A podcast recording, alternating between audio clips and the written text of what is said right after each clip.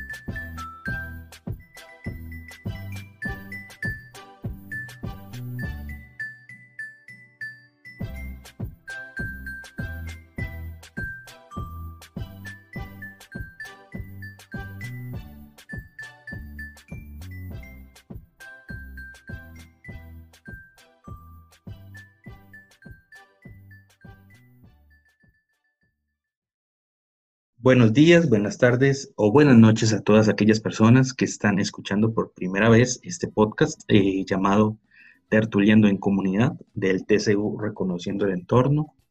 Eh, hoy vamos a hablar de el 15 de septiembre, esta celebración pues que pasa en septiembre y que tiene una gran importancia para eh, nuestro país. El día de hoy vamos a hablar sobre esas experiencias, esas anécdotas, esas vivencias que uno tuvo en el cole cuando se celebraban estas fechas. Y me están acompañando mis eh, tres, mi compañero y mis dos compañeras eh, que me ayudan con el TCU, Alejandro Molina, María Fernanda Bustamante y Laura Reyes. Alejandro, ¿cómo estás?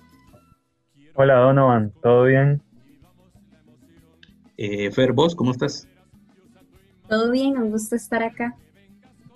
Y Laura, ¿cómo estás vos? Hola Donovan y hola a todos, eh, muy emocionada por el podcast de hoy, de verdad, y muchas gracias por la invitación. Súper bien, ellos son como, como el equipo de producción, cada uno realiza diferentes funciones para que el podcast salga adelante. Donovan, eso era un secreto. Era un secreto, sí. es como los cuatro fantásticos, esto, lo mismo. Eh, bueno, para iniciar esta bonita conversación, esta tertulia, les quería preguntar eh, a cada uno, primero, bueno, iniciando con Alejandro, eh, si nos podemos hablar cómo era o cómo fue tu experiencia cuando llegaban estas fechas a tu cole. sí, bueno, en mi cole, para contextualizarlo un poco, era un colegio eh, privado del cantón de Moravia, en donde, bueno, se vivían de, forma particular. Yo sí siento que la, sí existe como una diferencia en, con respecto a la manera en que se vive desde un colegio privado, porque eh, al menos en el mío era más el énfasis en lo religioso, ¿no? Es decir, la cuestión patriótica y tal, no era como que fuera tan fuerte como en otros lugares. Entonces las experiencias usualmente eran como muy, muy light, si se quiere decir.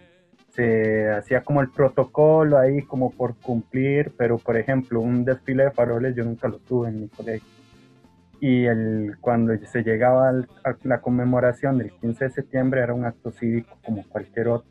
No se comparaba con los actos cívicos que se realizaban de carácter religioso, que ahí sí era un acto cívico de dos, tres horas.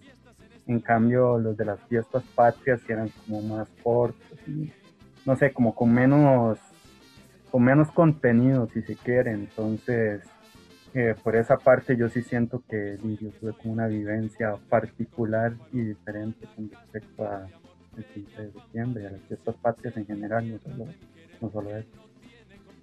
Ok. De hecho, es súper interesante que menciones ese punto, de, o sea, desde, viéndolo desde un colegio con un énfasis más religioso, que alejado más como un cole privado de secular, por decirlo así, o un cole público Eh, Laura, vos, ¿cómo era tu experiencia cada vez que llegaban estas fechas en tu colegio?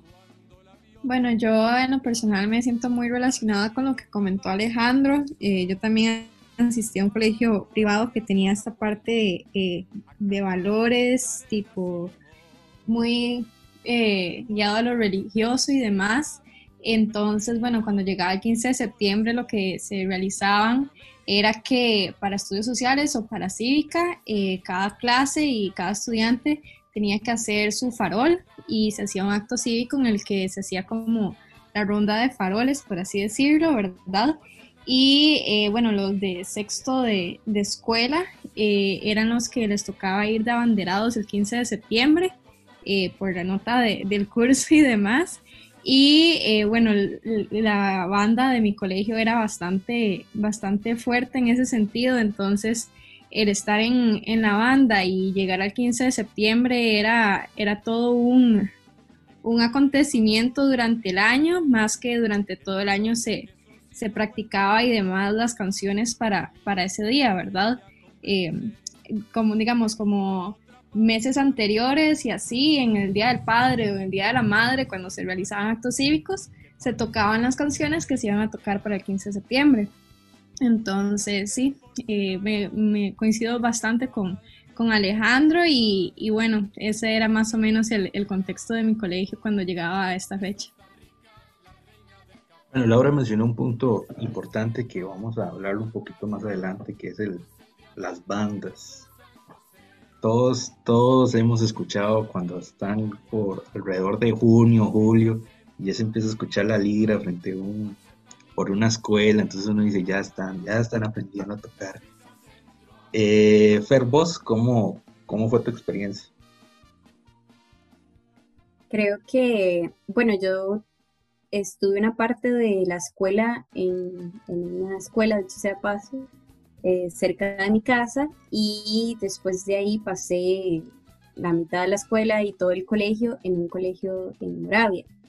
Entonces, sí puedo hablar un poco sobre el contraste. En el colegio de Moravia no teníamos faroles, no era obligatorio hacer eh, ni faroles, no había banda, no, este, no había ninguna actividad alusiva al 15 de septiembre como tal. Sin embargo, para las personas que estaban en la escuela de ese centro educativo, sí era obligatorio asistir al 14 de febrero porque ellos sí hacían sus faroles y demás.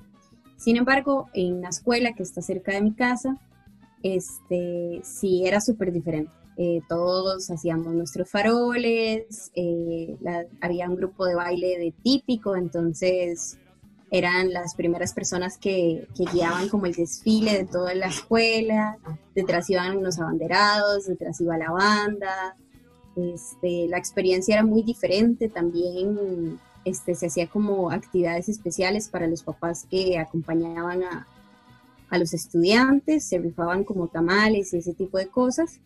Este, y me parece que es una experiencia más, más acercada al valor cívico de lo que se supone que es el 15 de septiembre, ¿no?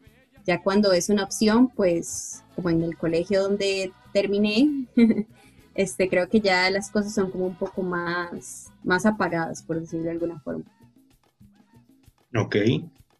Un dato ahí curioso es que Fer y yo estuvimos en el mismo cole, entonces muchas de las experiencias que, vivió Fer las, viví yo. De hecho, recuerdo que sí, en el cole no se veía mucho así como que 15 de septiembre porque no se hacía desfiles de faroles. De hecho, ni siquiera teníamos una banda. Pero sí recuerdo la semana cívica, donde todos los días, bueno, toda esa semana, teníamos un, acto cívico con una temática diferente. Y algunos estaban ahí como el relleno, ¿verdad, Fer? Sí, eh, el acontecimiento más importante eran las aulas, este, desde el principio de septiembre, todas las secciones peleaban por tener la decoración más bonita, los profesores ayudaban y entonces era como una competencia entre qué profesores se llegan bien con qué sección y les, dan la mano. Y, y, demás. Creo recordar incluso que hubo un año donde este, sí se hicieron como, como comidas compartidas, por así decirlo, en los pasillos. Entonces, eh, sí comimos como tamales, chorreadas y esas cosas, pero fue una única vez, no, no volvió a suceder. sí, yo recuerdo que lo máximo que había era que, eh, por, ejemplo, el 15 se podía llegar en jeans, entonces era como, la celebración era llegar en jeans. Pero bueno, saludo a mi colegio, ¿no? Eh, pasando a otro tema, ahorita eh, con este contexto de la pandemia que ha imposibilitado muchas actividades presenciales, obviamente imposibilitó todo lo que es el desfile de las bandas, el desfile de faroles de este año. ¿Ustedes cómo creen que hubiera sido este, o sea, este, estos desfiles de faroles, este desfile de las bandas, sin la pandemia? Si el COVID no hubiera existido, ¿cómo hubiera sido este año? Por ejemplo, Laura, vos ¿Vos qué pensás? Uy, yo creo que, bueno, hubiera sido bastante interesante eh, porque, ni no sé, como siempre las bandas normalmente incorporan nuevas canciones y así, entonces hubiera sido como interesante ver el repertorio musical que traían para este año.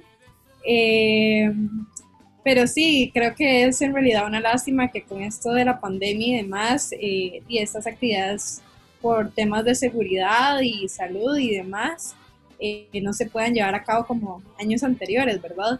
Pero sí, yo creo, que lo que más me hubiera emocionado ver y escuchar hubieran sido como estas sorpresas en, en la parte musical de las bandas. Ok, ok. Eso es interesante, lo que iban a tocar este año las bandas. De hecho, ahorita les hago una pregunta sobre eso. Alejandro, vos, ¿cómo pensabas que iba a ser este, este 15 de septiembre sin, sin el COVID? Yo siento que este 15 de septiembre hubiera sido un poco más convencional, como dice Laura, pero sí muy interesante y tomando en cuenta que el próximo año es, si se cumple el bicentenario como tal.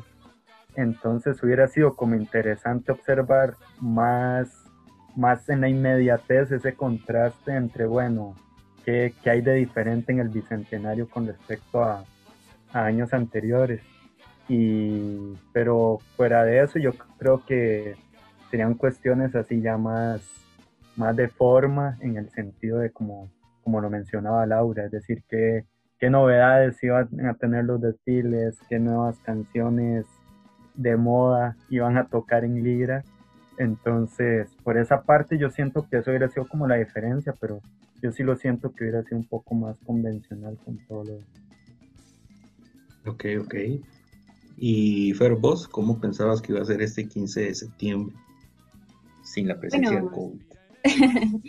Em, sin la lastimosa presencia del COVID, eh, creo que hubiera sido muy típico eh, sí, muy típico en el sentido cívico y también en el sentido de normalizar estas actividades, porque al menos donde yo vivo, este, en el parque siempre se junta casi que toda la comunidad del cantón y hay festividades, hay venta de comidas, todos los, todas las escuelas eh, desfilan, algunos colegios hacen competencias de bandas, entonces siempre es muy entretenido, siempre hay este fuego de pólvora, este, también hay como otras actividades relacionadas con, la actividad cívica, como gigantas y no sé, otras cosas tal vez propias del cantón.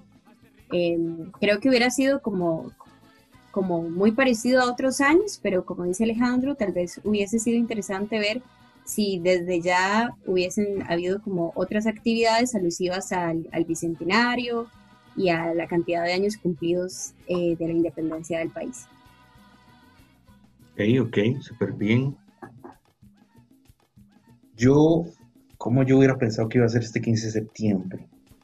Yo honestamente, ah, bueno, a mí sí me gustan estas fechas. Yo sí tenía ganas de ver la nueva, eh, los nuevos integrantes de Faroles, por decirlo así, porque todos los años como que se va perdiendo un poco este estilo de la casita típica y van entrando personajes de Disney o cosas por el estilo. Entonces me hubiera querido, hubiera querido ver cuál personaje de Disney lo hubieran eh, nacionalizado para estas fechas. Hubiera sido interesante. Tal vez hay una Elsa de Frozen o algo por el estilo. Pero bueno, por culpa del coronavirus no se pudo este año.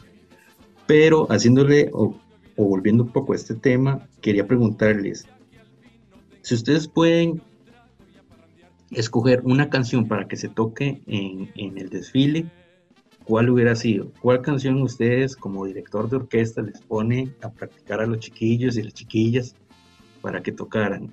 Yo honestamente hubiera puesto a tocar una de Los Ángeles Azules. Algo así como eh, algo por, por, el estilo, algo con Los Ángeles Azules. Fer, ¿vos? Eh, qué interesante pregunta. Eh, o sea, de fijo, todos los desfiles de faroles tienen una canción de moda que medio sobra con la actividad cívica, que poco tiene que ver con Pancha Carrasco y el movimiento independentista de, Centroamérica, pero este no sé, creo que sí, creo que fuertemente Los Ángeles Azules para que las señoras que acompañan a sus hijos responsablemente también lo disfruten. Es que es bueno Los Ángeles Azules. Son buenos, son buenos, sí, claro. Una buena cumbia ahí en medio de la calle. Un cumbión sería bueno. Ale, vos.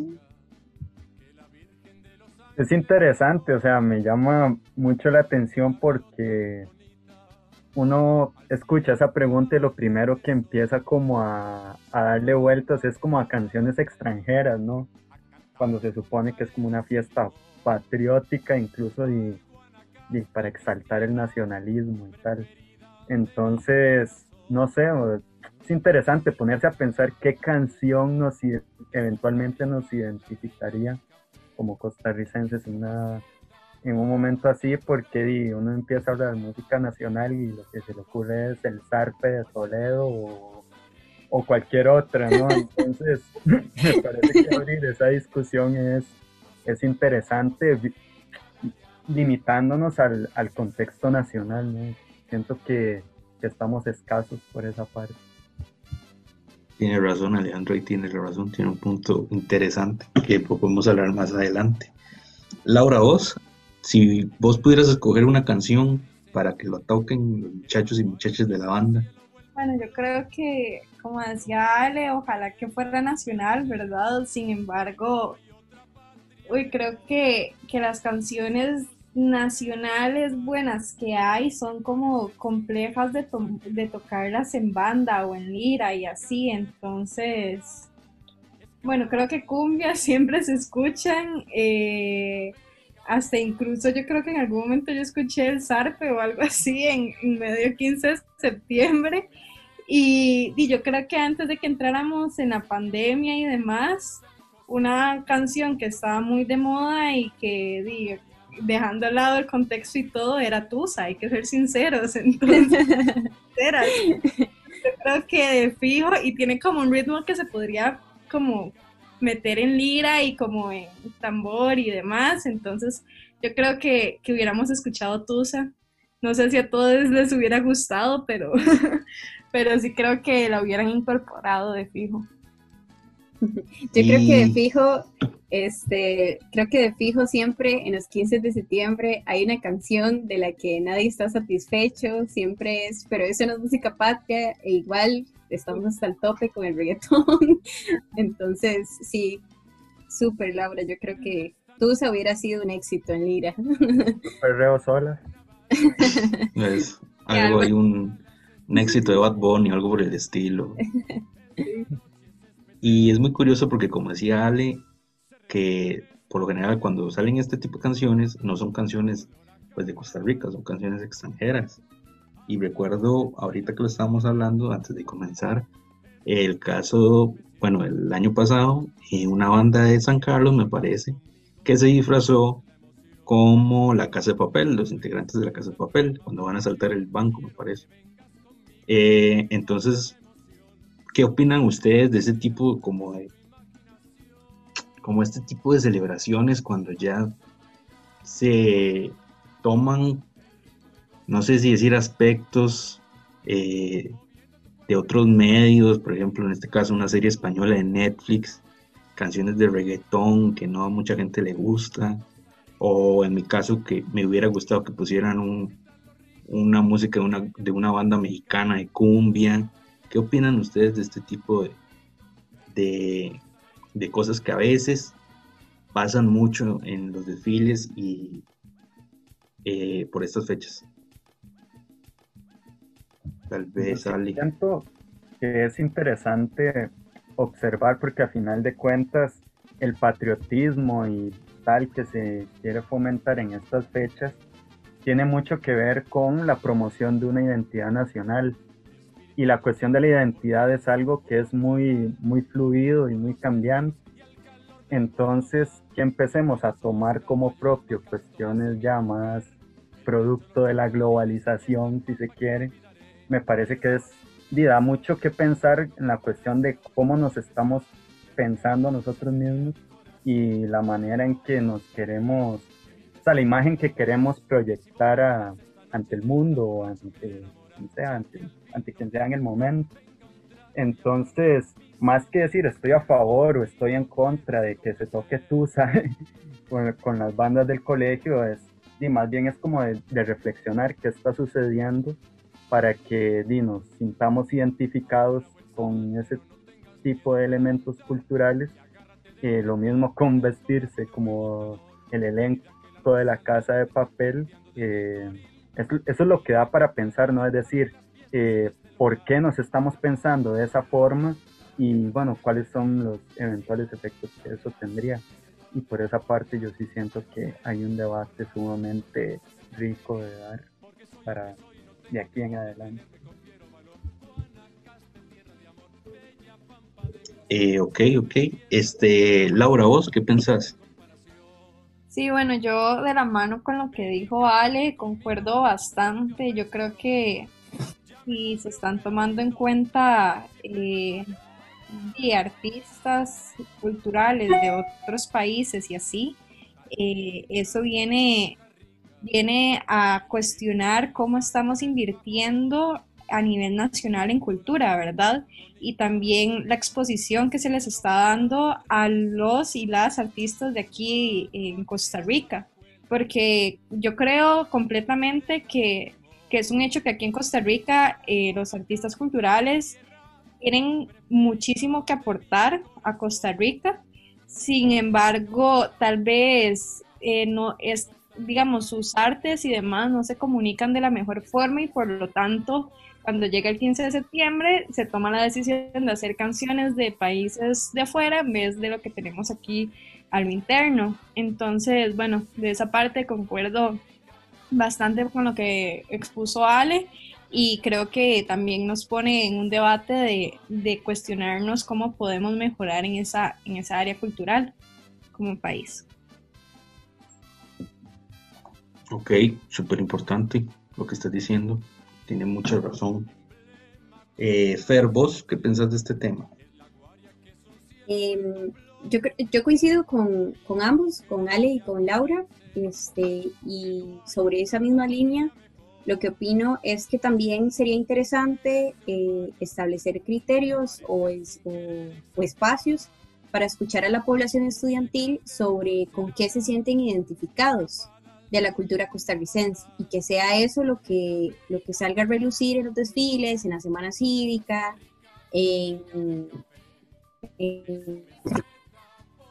que incluso sea una cuestión este, un poco más regional, que si tal vez en, el, en algún cantón de cualquier litoral costarricense sea muy icónico algún traje, alguna historia de alguna leyenda o cosas por el estilo, quizás hasta una comida, que sea eso lo que se celebre, que a través de la independencia, de los valores cívicos y demás, eh, podamos darle luz a este tipo de actividades que, que, tal vez nos hacen sentir más identificados como país, a ver que de manera aleatoria, casi todos los años, como vacilábamos hace unos minutos, este, hay alguna canción de reggaetón o de otro género que, que sencillamente está de moda, nada tiene que ver con, con la festividad o el por qué estamos reunidos todos en el parque.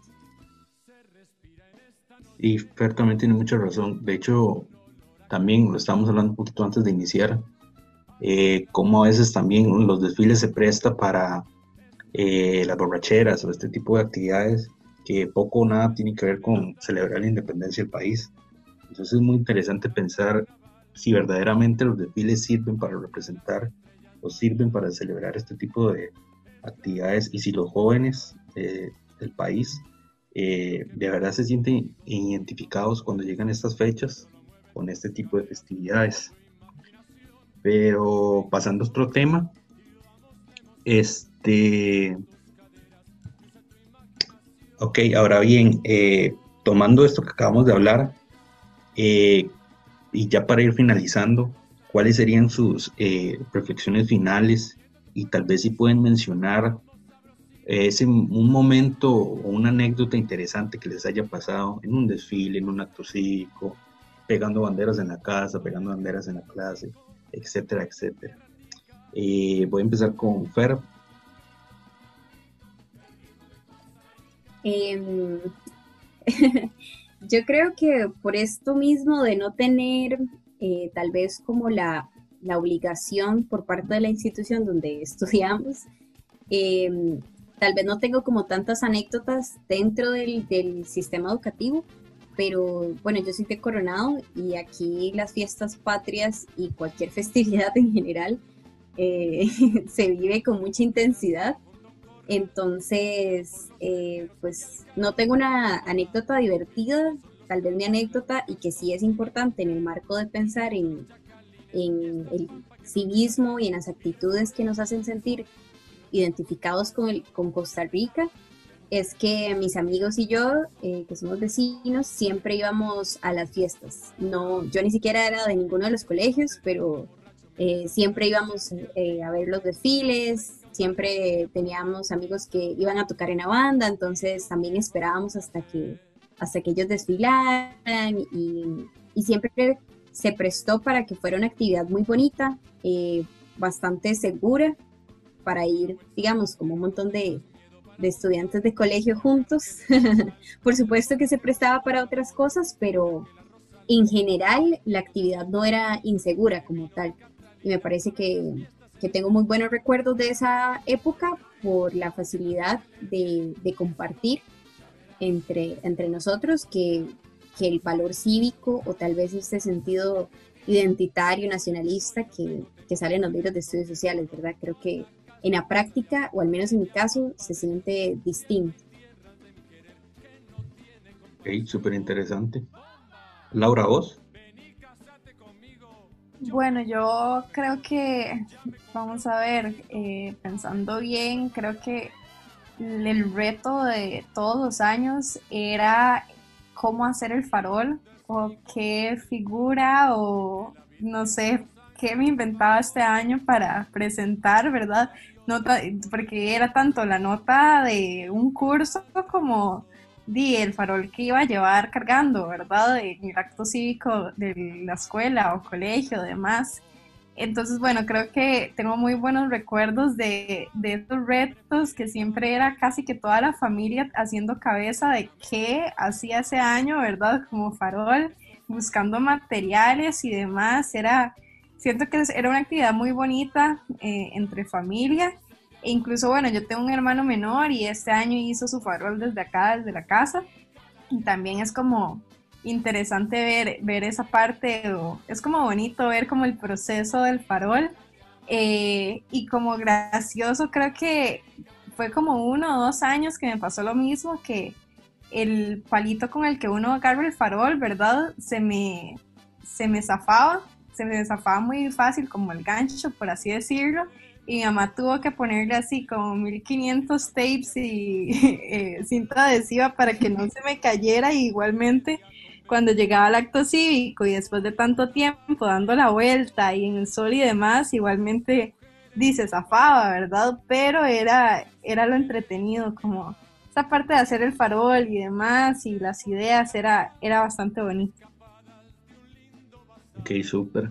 Las historias de Farol siempre son interesantes. Ale, vos. Eh, sí, a mí me llama mucho la atención lo que vos estabas diciendo, ¿no? de que muchas veces los desfiles se prestan para borracheras, bueno, creo que Fer también mencionaba algo ahí. Y me, me, llamó mucho la atención porque en mi cantón no tenemos desfiles del 15 de septiembre precisamente por eso. Entonces, me parece que, o sea, y ya más como reflexión general, me parece que es una fecha muy relevante para, para reflexionar hacia dónde estamos yendo como país, más allá de un ejercicio de nacionalismo irreflexivo, si se le quiere llamar. Eh, yo sí siento que el 15 de septiembre sigue siendo una fecha que vale, pero que también tenemos que tener esa criticidad y tener esa capacidad de reconocer cuestiones que como país seguimos teniendo como desafío. Entonces, eso es como lo que yo tendría que decir a, manera de cierre y ya como a manera de reflexión con todo lo que hemos dicho hasta este momento. Ok, súper bien, tenés mucha razón. Eh, yo para ir finalizando, este, tal vez una anécdota rápida, fue una vez en la Semana Cívica, en un acto cívico, pues, que estaba sonando un himno, creo que era la patriótica, y una profesora de ciencias estaba cantando muy cerca a nosotros, pero la profesora no cantaba muy bien. Entonces yo me reí de eso junto a un compañero. La profe pensó que nos estábamos riendo del himno, pero lo que nos estábamos riendo era ella cantando. Entonces todo el cole nos vio cuando nos bajaron a la parte de abajo del gimnasio. Sí, fue un momento ahí vergonzoso para uno, pero eso es lo que hay. Este, también quería decirles algo rápido que eh, las personas que están oyendo que no confundan el patriotismo con la xenofobia. Ser patriota o querer celebrar el 15 de septiembre no es este, lanzar mensajes eh, xenofóbicos contra personas migrantes. Eso no tiene nada que ver la una con la otra, eso es sencillamente xenofobia. Si usted cree que defender al país es insultar a un nicaragüense que viene a ganarse la vida aquí al país, eh, no sos patriota, lo que sos, sos un xenofóbico. Y con este bonito mensaje que les acabo de decir, eh, vamos finalizando. Quería agradecerle a Alejandro, a María Fernanda y a Laura por haber estado en este episodio eh, con la temática del 15 de septiembre. Este, si les gustó este episodio, por favor visiten nuestro, nuestro perfil de Spotify, de Spotify sí, eh, donde van a encontrar este episodio y el episodio anterior. Eh, también visítenos en nuestras redes sociales, en Facebook y Instagram. Se despide Dono en España y que pasen un lindo día.